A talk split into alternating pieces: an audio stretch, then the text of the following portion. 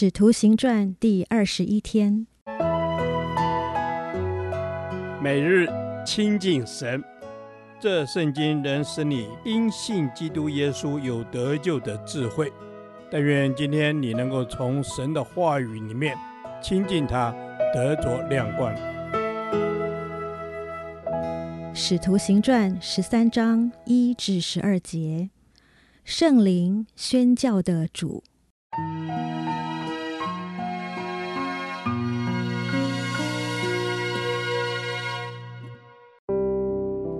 在安提阿的教会中，有几位先知和教师，就是巴拿巴和称呼尼杰的西面、古利奈人路求，与分封之王西律同养的马念，并扫罗。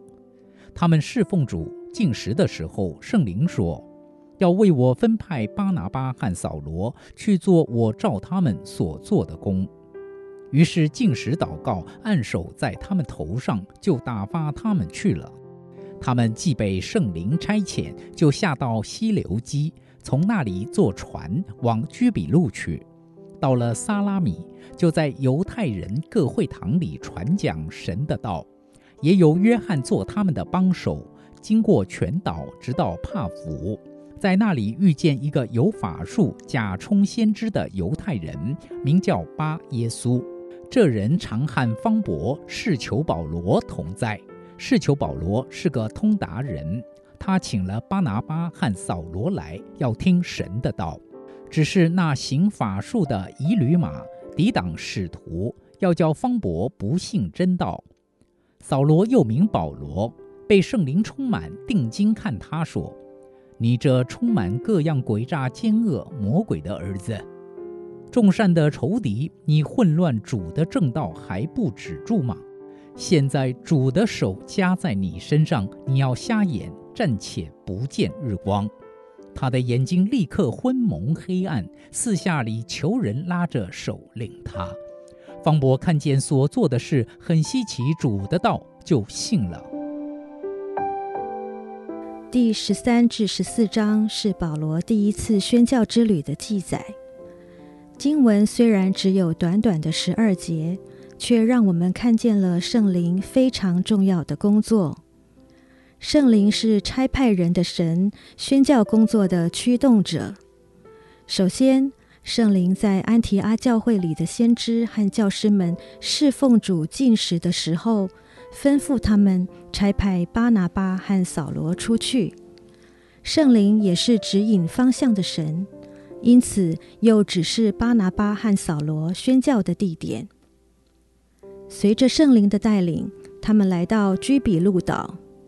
萨拉米曾是居比路的首都，但当居比路被罗马帝国征服之后，帕佛变成了居比路的省会。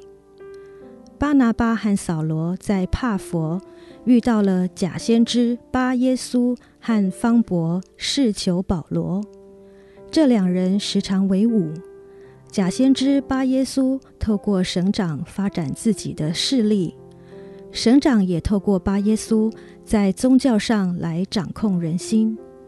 但士求保罗是个有求知欲的通达人，他主动请了巴拿巴和扫罗来要听福音。可见此人和哥尼流一样，对神的道持有开放的态度。甚至愿意追求真理。巴耶苏当然不肯让士求保罗听信福音，这样会打破他辛苦所建立的一切，所以他不断地拦阻巴拿巴和扫罗传福音的工作。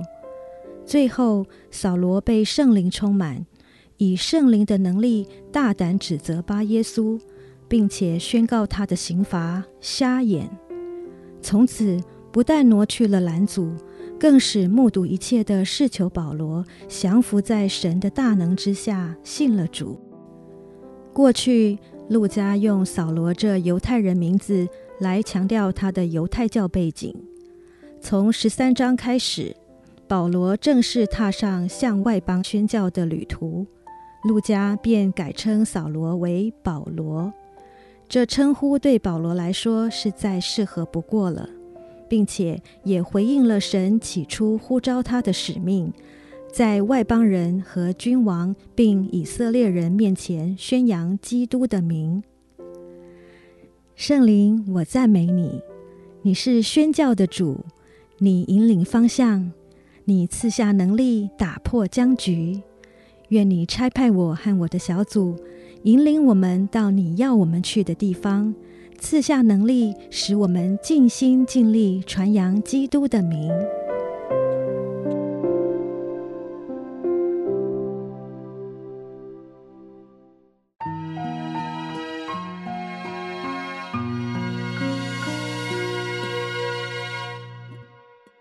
导读神的话，《使徒行传》一章八节，但圣灵降临在你们身上，你们就必得着能力，并要在耶路撒冷、犹太全地和撒玛利亚，直到地极，做我的见证。阿门。是的，主耶稣，我们感谢你，谢谢主，你赐下了圣灵。就是启示的灵，嗯、叫我们想起你对我们说的话，嗯、叫我们遵行你的旨意，是遵行你的道路。谢谢主，我们赞美你。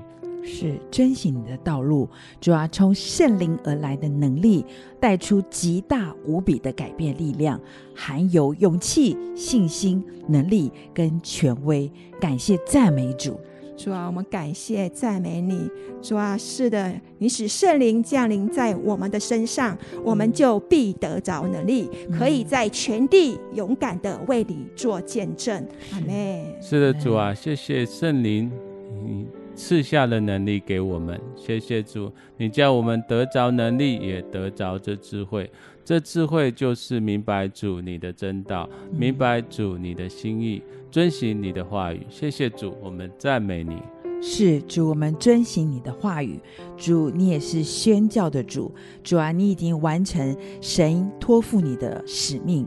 主，我们也要在这个地上完成你托付给我们的使命，来传扬你至世界各个角落。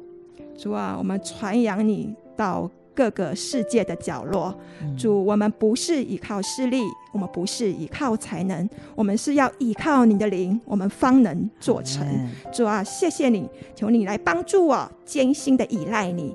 主啊，我把我的心交托在你的手中，因为你是爱我，你愿意帮助我的神。是的，主啊，你是爱我们、帮助我们的神。谢谢主圣灵启示我们，启示我们的方向，启示我们的道路，嗯、指引我们，帮助我们不走弯曲的路，只走主你所命定的道路。谢谢主，嗯、谢谢主，们，主啊，让我们走你命定的道路，我们就是艰辛来仰赖你，以至于耶稣带出极大无比改变的力量。谢谢主，我们这样祷告，奉靠主名求。阿门。耶和华，我将你的话藏在心里，直到永远。愿神祝福我们。